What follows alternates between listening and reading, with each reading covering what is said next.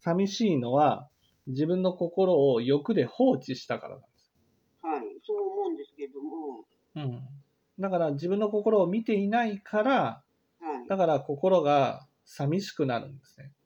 だけど、寂しいとすぐに動き始めるんです。はい、動いて、自分、寂しい心と向き合うことをしないんです。向き合うとはどういうことです向き合うっていうのは寂しいっていう心を感じてかはい、過ごすってことです。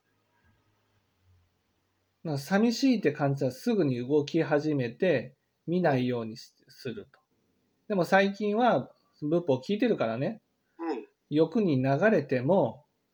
やっぱり寂しいなっていうふうに感じるようになったそこがね普通の人と違うわけです普通の人はね欲に流れると完全にごまかしきれるんですあーあ、そうですか。だからす欲に流れてる間は寂しいと感じないし日頃寂しいと感じることはないんですあーなぜかって寂しいと感じる前に欲に流れてるからうんはいだけど欲に流れることができなくなると